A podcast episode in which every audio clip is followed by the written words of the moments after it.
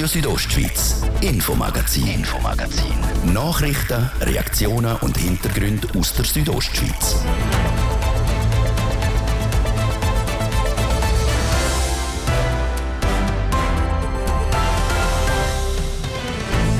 Seit dem Ausbruch der Pandemie heisst es Abstand halten, Hygienemaßnahmen beachten und Masken tragen. So kann man sich schützen und Leben retten. Leben retten kann man aber auch anders, mit Blutspenden. Wegen der aktuellen Corona-Welle Harz damit aber auch in Graubünden. Wenn jetzt weiterhin einfach so viel weniger Spender kommen, laufen auch natürlich wir Gefahr, dass unser Lagerbestand unterschritten wird. Dann stehen langsam aber sicher die Sportferien vor der Tür. Hand in Hand gehen auch die Skilager. Viele Schulklassen aus der Schweiz sagen die aber wegen der hohen Corona-Fallzahlen und Unsicherheiten ab. Für die Lagerhäuser in Graubünden eine bittere Sache.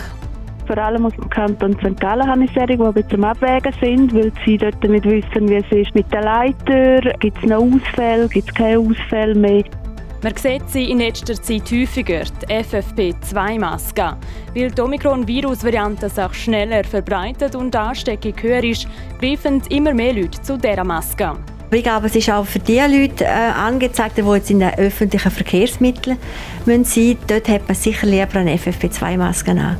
Das Neueste aus der Nachrichtenwelt jetzt im Infomagazin hier auf Radio Südostschweiz. Schön sind ihr mit dabei. Im Studio ist Bettina Kadotsch. Buonasera zusammen.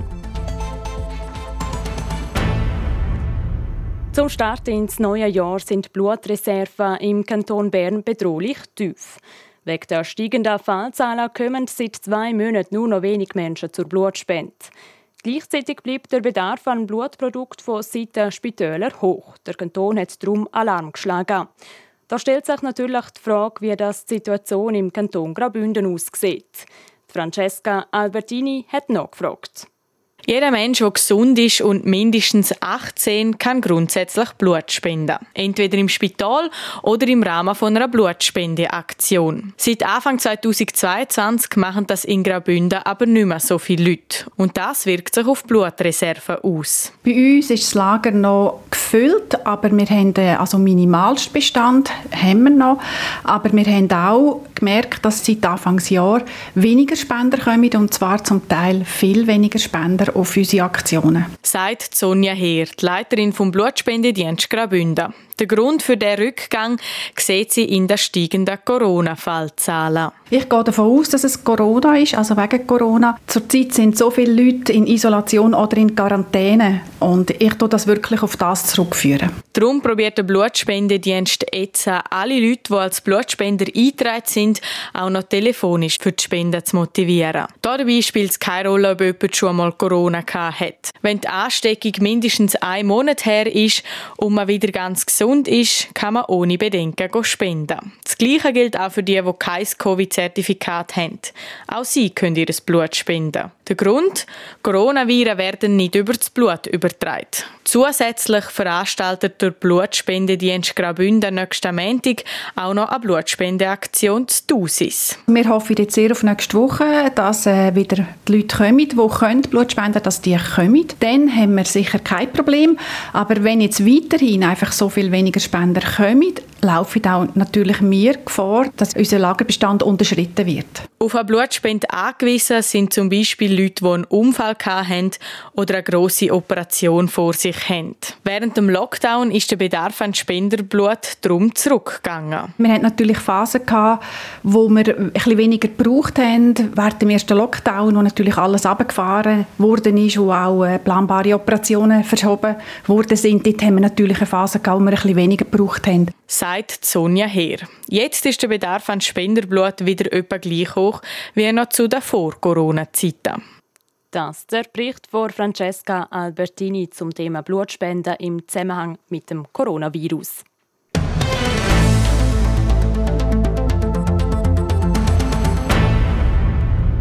Die Bündner Ferienheim und Gruppenhäuser hocken im Hinblick auf die Sportferien ein bisschen auf Notla. Mitte Dezember hat der Bundesrat eine Empfehlung herausgegeben, dieses Jahr auf die Skilager zu verzichten. In der Westschweiz haben einige Kantone die Lager sogar schon per Regierungsbeschluss gestrichen. Inwiefern sich die Verunsicherung bei den Schweizer Schulen auf die Buchungslage der Bündner Lagerhäuser auswirkt, Adrian Kretli und Benjamin Repolusk berichten. Es ist Geduld gefragt. Für das Gruppenhaus Pradhotel in Churwalden sind die Skilager ein wichtiges Geschäft. Das droht dem Familienbetrieb aber gerade ziemlich einzubrechen, wie die Betriebsleiterin Jasmin Deragi spricht. Bis Ende Februar haben aktuell schon sechs von 15 angemeldeten Schulklassen storniert. Ein paar andere Gruppen sind noch auf der Kippe. Vor allem aus dem Kanton St. Gallen habe ich Serien, die ein bisschen am Abwägen sind, weil sie dort nicht wissen, wie es ist mit der Leiter. Gibt es noch Ausfälle? Gibt es keine Ausfälle mehr? Ich glaube, das ist im Moment die Hauptsorge der Leiter. Dazu ist halt auch noch die Sorge der Maskenpflicht, die äh, aktuell im Haus stattfindet, wenn es nicht 2G plus ist. Und die Schulen haben zum Teil jetzt schon Mühe, um das umzusetzen. So Jasmin Deragisch vom Prado Hotel Churwalden.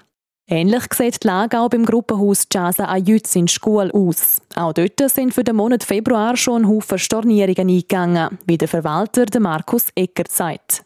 Es gibt aber Einzelne, die sagen, sie möchten das einfach um jeden Preis durchführen. Aber ähm, dort äh, wird sich auch die Frage stellen, oder wie sich jetzt die ganze Sache noch entwickelt bis im Februar. Das Gruppenhaus Jasa Ajütz schreibt schon seit bald zwei Jahren rote Zahlen. Die Lage in dieser Saison ist aber besonders bitter. Das Haus ist ja nicht geschlossen. Also es kann im Prinzip jederzeit das Lager durchgeführt werden.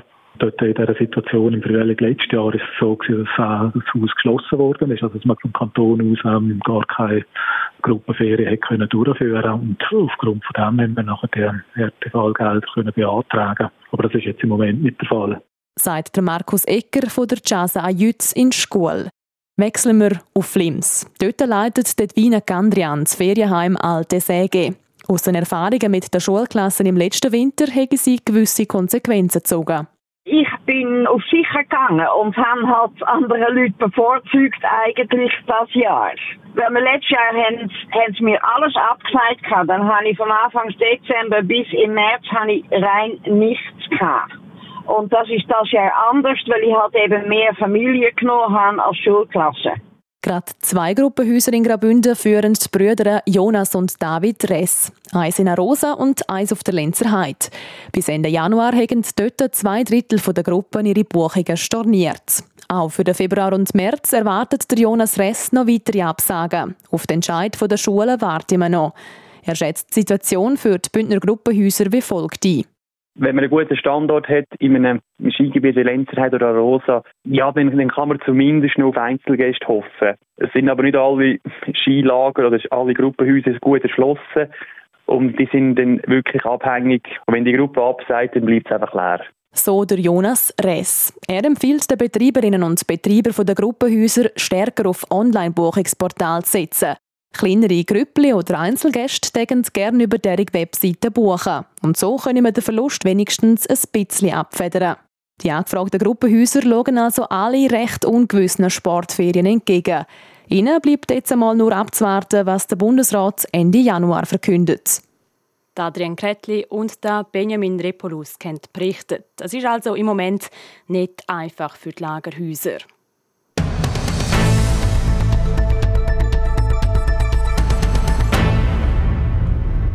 Sie sieht zwar nicht ganz so elegant aus, aber sie soll dafür umso besser vor Viren schützen, die FFP2-Maske. Seit sich auch in der Schweiz die hoch ansteckende Omikron-Variante ausbreitet, sind die so gefragt wie noch nie. Das hat eine Umfrage vom Tagesanzeiger bei den Grosshändlern Migro und Coop gezeigt. In Graubünden sagt von dem FFP2-Maskenboom aber nicht viel zu spüren, sagt Monika Fehr im Interview mit der Adrian Kretli. Sie ist Inhaberin von Steinbock Apotheke in Chur und Präsidentin vom Apothekerverband Graubünden. Eigentlich erlebe ich den Boom nicht unbedingt, dass wir verkaufen immer noch mehr ganz normale Hygienemasken. Aber ich glaube, es ist auch für die Leute äh, angezeigt, die jetzt in den öffentlichen Verkehrsmitteln müssen sein. Dort hat man sicher lieber eine FFP2-Maske an. Also es hat auch vermehrt jetzt bei uns, aber nicht, dass wir jetzt müssten sagen, der Boom, da sind wir nicht da. Ich würde sagen, ähm, 20% FFP2 und der Rest bei uns jetzt noch Hygienemasken. Vielleicht können Sie mal kurz erklären, was ist der Unterschied zwischen einer FFP2-Maske und einer normalen Hygienemaske? Was sind dort die Eigenschaften? Mhm. Der Unterschied ist eigentlich, dass die Hygienemasken sehen, Sie haben jetzt so eine an, die sind ähm, nicht so schützend vielleicht wie eine FFP2-Maske. Der Vorteil ist vielleicht aber, aber dass sie besser Luft durchlassen. Also wenn ich den ganzen Tag die Maske habe, äh, habe ich so noch Chancen zum Schnaufen und mit der FFP2-Maske den ganzen Tag, das ist also sehr, sehr anstrengend. Und das ist auch für Leute, die ähm, vielleicht nicht so Kraft haben zum Einatmen, ist eine FFP2-Maske sicher eine größere Herausforderung. Aber schützt sie denn effektiv wirklich besser? Also die Zahlen, das ist unglaublich, da, da können Sie einfach alles lesen im Internet, das ist, ähm, da, ich glaube, da kommt der beste Professor nicht raus. Also man sagt, die schützen nicht besser und es ist auch logisch, weil das Material ist auch kompakter und so. Also sie haben sicher einen größeren Schutzwert, aber wie hoch das denn der Schutzwert oder die für mehr, mehr ist, das könnt ihr nicht sagen. Reden wir noch kurz über Tests. Seit dieser Woche sind Betriebstests und auch Schultestungen eingestellt worden bei uns im Kanton. Nur noch gewisse Branchen, nenne ich das jetzt mal, in Pflegeberufen, machen das weiterhin. Hat es da jetzt eine Auswirkung gegeben auf Tests in der Apotheke? Ähm, bis jetzt ist es ein bisschen mehr, aber nicht, dass wir jetzt müssen sagen, wir gehen unter mit dem Test. Wenn man schon wissen, jetzt hat es auch inzwischen schon einige Leute, die halt wirklich schon geimpft sind. Und das ist das, was wir auch begrüßen, was der Bund begrüßt. Und ähm, wir haben mehr als vorher, aber nicht extrem mehr. Also wir können das noch sehr, sehr gut ähm, handeln hier in der Apotheke. Wie sieht es aus mit den Selbsttests, ja, ja. wo man ja daheim kann einfach schnell selber machen kann? Sind die mehr verkauft worden? Ja, die haben wir deutlich mehr verkauft und das macht ja auch Sinn, oder? Also, dass ich nicht wie jedem Schnupfen muss einen Schnelltest machen in der Apotheke oder im Testzentrum, dann mache ich daheim mal den Test. Es ist auch für uns in der Apotheke ein bisschen eine Erleichterung, wenn ich weiss, jemand hat vorher schon daheim einen Selbsttest gemacht, weil ähm, wir müssen auch schauen, dass wir nicht überrollt werden von Leuten, die könnten positiv sein könnten. Also wir sind froh, wenn wir schon ein bisschen Anhalt haben, und die Leute können sagen, ja, da einen Selbsttest gemacht, der ist negativ gewesen, weil die sind doch, auch wenn es nicht so ein toller Ruf haben, die sind doch einigermaßen sicher. Eben, man tut sich manchmal dann auch vielleicht so ein bisschen falsche Sicherheit oder wie, wenn man das Gefühl hat, oh, jetzt habe ich einen Selbsttest gemacht, der ist negativ, jetzt gehe ich gleich unter die Leute. Wie ist so Ihre Einschätzung? Ja, also ich würde doch sagen, der Nutzen ist sicher größer als der Schaden. Also wenn wir da, wir reden da vielleicht von 5 bis 10 Prozent, was weniger sicher sind. Und das gibt aber doch schon einen grossen Anhaltspunkt. Und dann müssen wir auch immer daran denken, also die meisten Leute sind sicher schon drei, vier Tage vorher überall unter den Leuten und sind vielleicht schon ansteckend gewesen. Also irgendwo muss man halt den Fazit machen und sagen, gut, also es hat doch einen Nutzen im Ganzen gesehen. Sie sagen eben, die Selbsttests haben zugenommen, die Verkäufe von denen. Gibt es da Zahlen dazu? Ja, die würde ich sagen, also sagen wir in den letzten zwei, drei Wochen, das hat sich sicher verdoppelt oder so. Mhm. Das ist also mehr geworden. Das ist Monika Fehrt, Präsidentin vom Apothekerverband Graubünden und Inhaberin von der Steinbock Apotheke in Chur. Das ist das Infomagazin hier auf RSO. Nachher geht es bei uns dann mit einem Bericht zur Gemeinde Züns weiter. Die hat nämlich finanzielle Probleme. Und dann wird es auch noch sportlich. Der Bündner Skifahrer Carlo Janka hat heute nämlich seinen Rücktritt bekannt gegeben. Jetzt gibt es einen kurzen Schwenk in die Werbung, dann Nachrichten, Wetter und Verkehr. Möchtest du gut aussehen und dich gut fühlen zum Jahresstart? Dann entdeck deinen neuen kompletten Lieblingslook. Ab 59,95. Jetzt in deiner C&A-Filiale. Vergiss nicht auch durch unser tolles Sale-Angebot zu stöbern. Das ist Radio Südostschweiz am halb sechs. News Update. Mit dem Fabio Theus. Die Corona-Politik des Bundesrats stößt bei den Bündner Parteien auf geteiltes Echo. Die SVP Graubünden etwa fordert, sämtliche Maßnahmen möglichst rasch aufzuheben, teilt die Partei auf Anfrage mit. Die Bündner SP hingegen zeigt sich vorsichtiger, die geltenden Maßnahmen, also 2G und Homeoffice, bis Ende März zu verlängern, sei sinnvoll. Nach der Aufhebung der Schul- und Betriebstests in Graubünden greifen viele wieder auf den Selbsttest für zu Hause zurück. Die Nachfrage solcher Tests hat laut Bündner Apothekerverband stark zugenommen. Demnach verdoppelte sich der Verkauf von Selbsttests für zu Hause innerhalb nur zwei Wochen. Im Kanton St. Gallen wird die Maskenpflicht in der Volksschule per Ende Januar aufgehoben. Ab dann gilt eine sogenannte dringende Empfehlung. Heißt, die Verantwortung wird auf die Eltern übertragen. Sie entscheiden, ob ihr Kind mit oder ohne Maske den Unterricht besuchen soll. Die Aufhebung der Maskenpflicht per Ende Januar im Kanton St. Gallen gilt nur für die Primar- und Oberstufe. Die Wichtelabteilung der Schweizerischen Post hatte in der Weihnachtszeit wieder viel zu tun. Knapp 36.000 Briefe von Kindern waren an das Christkind adressiert. Das sind 5% mehr als vor einem Jahr und neuer Rekord. Weil das Christkind nicht alle Briefe selber beantworten konnte, kamen fleißige Wichtel zur Hilfe. Sie beantworteten bei der Post die Briefe und schickten sie an die Kinder zurück, mit dabei ein kleines Geschenk, offeriert vom Christkind. Das Wetter. Präsentiert von Tanzschule Home of Dance. Die Tanzschule in Chur für alle Partens von Disco Fox über Salsa bis Hochzeitstanz und Bachata. www.homeofdance.ch Es geht so sonnig weiter in nächsten der Eck, das Thermometer, das erreicht aber nur gerade maximal 6 Grad im Churer Rheintal, 5 in der Surselva und 3 im Oberengadin. Ab dem Montag gibt es dann mehr Wolken und auch Niederschläge. Verkehr. Wir haben Feierabendverkehr in der Stadt Chur auf der Masanzerstraße in beide Richtungen und auf der Grabenstraße Richtung Welsdörfli. Verkehr. Und jetzt geht es weiter mit dem Infomagazin. Ich gebe zurück zu der Bettina Gadotsch. Radio Südostschweiz, Infomagazin, Infomagazin. Nachrichten, Reaktionen und Hintergründe aus der Südostschweiz.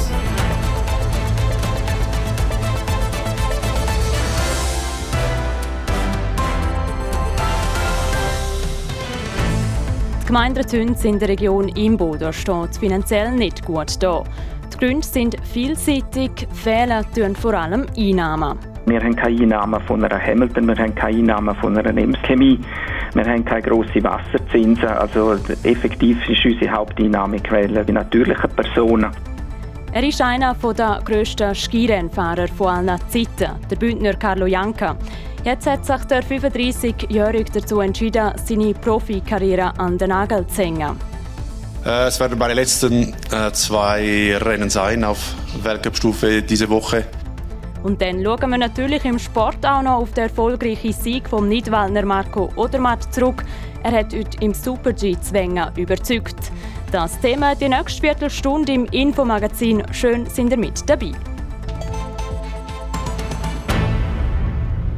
Als nächstes geht es im Infomagazin um die Gemeinde Züns. Sie taucht neu in der Top 10 der ressourcenschwächsten Bündner Gemeinden auf.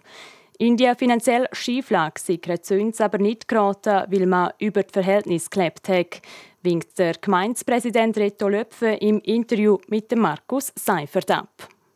Nein, überhaupt nicht. Äh, der Ressourcenindex, wo uns als äh, neunschwächste Gemeinde ausweist, hat ja Element drin von der Anzahl Kinder, von der Strassenlänge, vom Gebietsgröße, aber nicht eigentlich vom Verkehrverhalten der Gemeinde. Und äh, darum ist unser unräumlicher Platz eigentlich ein Strukturproblem und überhaupt kein Verkehrsverhaltensproblem. Es ist aber so, dass jetzt über Jahre eigentlich die Ausgaben äh, grösser sind als die Einnahmen. An der Gemeindeversammlung im November ist eine Steuererhöhung beschlossen worden. Ist die Gemeinde Züns jetzt mit der Steuererhöhung aus dem Schneider? Nein, das werden wir nicht sein. Wir werden da weitere Massnahmen ergreifen müssen. Also man muss schon unsere spezielle Situation vielleicht betrachten. Wir sind in der Region Imboden. Die Region Imboden ist ja eine der stärkst wachsenden Regionen in der Gemeinde und wir sind doch äh, mit einem ganz schlechten Ressourcenindex da und das Hauptproblem ist, wir haben am fünf meisten Kinder äh, von allen Gemeinden im Kanton Graubünden.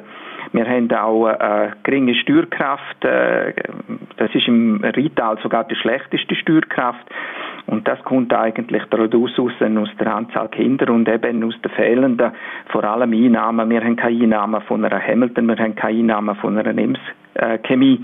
Wir haben keine grossen Wasserzinsen. Also effektiv ist unsere Haupteinnahmequelle die natürlichen Personen und äh, das, was wir kriegen aus dem Finanzausgleich.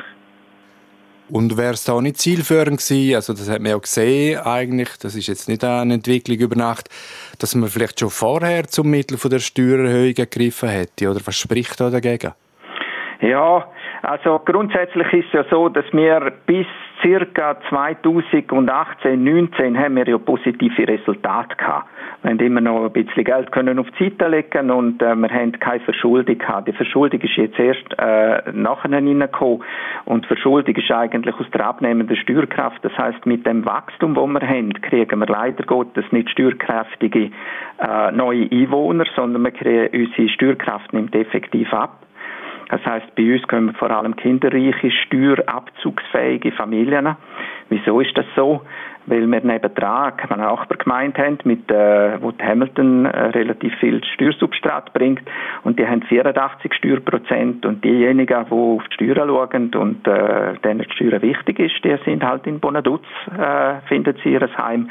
Und allen denen, wo die Steuern nicht so drauf ankommt, weil sie sehr steuerabzugsfähig sind, die gehen halt eben auf Rezins. Und damit gibt es so eine Trennung von Spreu und Weizen. Und wenn sie so wollen, kriegen wir den Spreu. Das sagt der Zünser Gemeindepräsident Reto Löpfe. Gerade als nächstes hören wir, welche Strategie der wieder in schwarze Zahlen führen soll.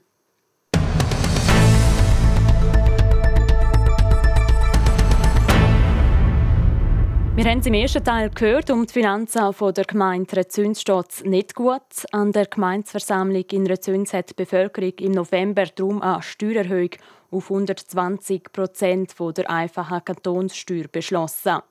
Zum aus der roten Zahlen kommen, langt das aber nicht. Das sagt der Gemeindepräsident Reto Löpfe im Interview mit Markus Seifert. Darum sucht er Züns nochmal den Zusammenschluss mit der reichen Nachbarsgemeinde Bonaduz. Ja, natürlich. Äh, wir können die Steuern erhöhen, was wir ja gemacht haben und äh, wo auch das Volk mitgezogen hat. Das ist sicher nicht ohne Opposition gegangen, aber äh, am Schluss haben wir können überzeugen. Wir werden auch Gebühren müssen aufhören. Wir werden auch äh, uns Fragen stellen müssen, wenn es nicht reicht, wir die Liegenschaftssteuern aufnehmen. Und jetzt werden Sie sicher fragen, aber tun die immer nur auf und gehen nicht irgendwo auch ab mit etwas? Die Antwort ist, wir können fast nie runtergehen. Wir sind eigentlich in der Bruttoausgabe zu 60 Prozent einmal eine Schule. Das heißt, äh, wir haben noch 40 Prozent für andere Ausgaben, wo man könnte sparen, weil das andere ist mehr oder minder geregelt vom Kanton her und in den restlichen 40 Prozent haben wir äh, sehr viel hoheitliche Aufgaben. Und dort haben wir, soweit das gegangen ist, abgefahren. Wir sind in allen Benchmarks sind wir eigentlich äh, eine der kostengünstigsten Gemeinden. Die Massnahmen, die Sie jetzt gesagt haben, also mit der Erhöhung der Gebühren, mit Steuern und so weiter, laufen wir da nicht Gefahr, dass man Gemeinden Züns an und für sich als Wohnort in dem Sinn noch unattraktiver macht? Ja, natürlich, aber das kantonale Recht gibt uns keine andere Möglichkeit. Es gibt keine weitere Finanzausgleichsmöglichkeiten. Also wir können uns nur selber helfen und selber helfen heißt entweder mit noch mehr Zahlen oder die andere Variante ist, äh, wir suchen den Zusammenschluss mit der Nachbargemeinde, mit Bonaduz. Und äh, der Gemeindevorstand von Rezüns hat ein entsprechendes Gesuch geschickt. Und wir haben darauf auch eine Antwort erhalten von der Form, dass man willens ist, mit uns darüber zu reden, aber erst ab äh, Anfang 2024, wenn die Ortsplanungsrevision von Bonaduz abgeschlossen ist und dann tun sie noch gewisse Auflagen setzen im Thema Ortsplanung von Rezüns, wo sie Elemente wollen, die zugunsten von Bonaduz wären. Und sind Sie da zuversichtlich? Ja, wenn man die Vergangenheit von schon Fusionsbemühungen anschaut, dann nachher kann man nicht beliebig zuversichtlich sein. Allerdings ist es so, dass gewisse Elemente, beispielsweise bei der Hamilton Bonaduz von der weiteren Entwicklung in Bonaduz, durchaus davon abhängen, was gemeint äh, Rezüns auf ihrem Territorium mit den möglichen Zufahrten macht. Also es gibt da Interessen, wo Bonaduz auch hat, um ihr äh, Steuersubstrat zu bewahren. Äh, noch ein Blick in die Zukunft. Äh, als Gemeindepräsident von Züns, äh, sehen Sie Licht am Ende vom Horizont? Ja, wenn es zu einer Fusion kommt, sehe ich Licht am Ende vom Horizont und sonst müssen wir halt einfach alles Mögliche unternehmen, um steuerattraktiver werden. Das ist jetzt aber schwierig, wenn wir mit den Steuern aufgehen, aber wir müssen die Leute anziehen, die halt auch willens sind, um Steuern zu zahlen. Und solange wir nur kinderreiche, steuerabzugsfähige Familien kriegen, wird alles nicht besser, sondern schlimmer. Bilanziert der Zünser Gemeindepräsident Reto Löpfe die Situation rund um die Finanzen der Gemeinde.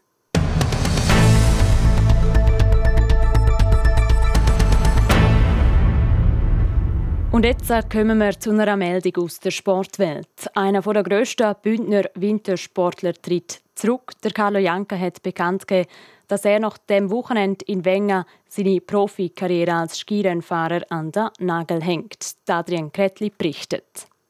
Ein gestreckter Zeigefinger in die Luft, einmal in die Kamera lächeln und das wär's. So hat der Jubel von Carlo Janka bei einem seiner grössten Erfolge der Karriere ausgesehen. Am Olympiasieg im Riesenslalom in Vancouver. Die ganze Skination hat mitgefiebert. Er hat diese. Piste im Griff, ja. im unteren Streckenteil, er kommt ins Ziel ja. und er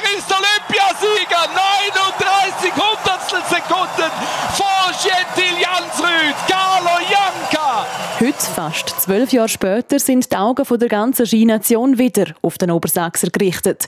Bei einer Medienkonferenz in Wengen hat der Carlo Janka bekannt gegeben, dass er nach der Lauberhornrennen wird zurücktreten äh, es werden meine letzten äh, zwei Rennen sein auf Weltcup-Stufe diese Woche hier in Wengen und ja, der Kreis schließt sich sozusagen für, für mich hier in Wengen und für mich natürlich der schönste und äh, ja, der perfekte Abschied, wenn man so will, an, an meinem Lieblingsrennen. Die letzten zwei Tage also, wo er auf Weltcup-Niveau wird über die Piste sausen.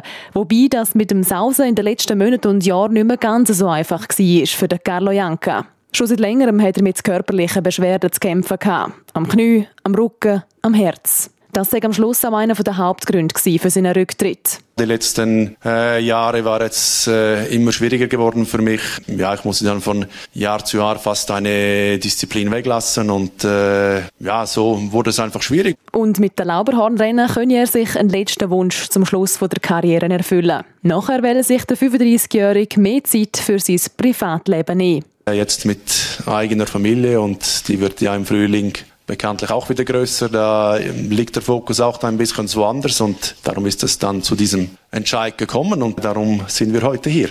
Weg von den internationalen Rennpisten, weg vom Weltcup, weg vom Skizirkus. Den Ort, wo der Obersachser einen Großteil der letzten 15 Jahre von seinem Leben verbracht hat. 2009 ist er Weltmeister im Riesenslalom geworden, 2010 dann auch noch Olympiasieger.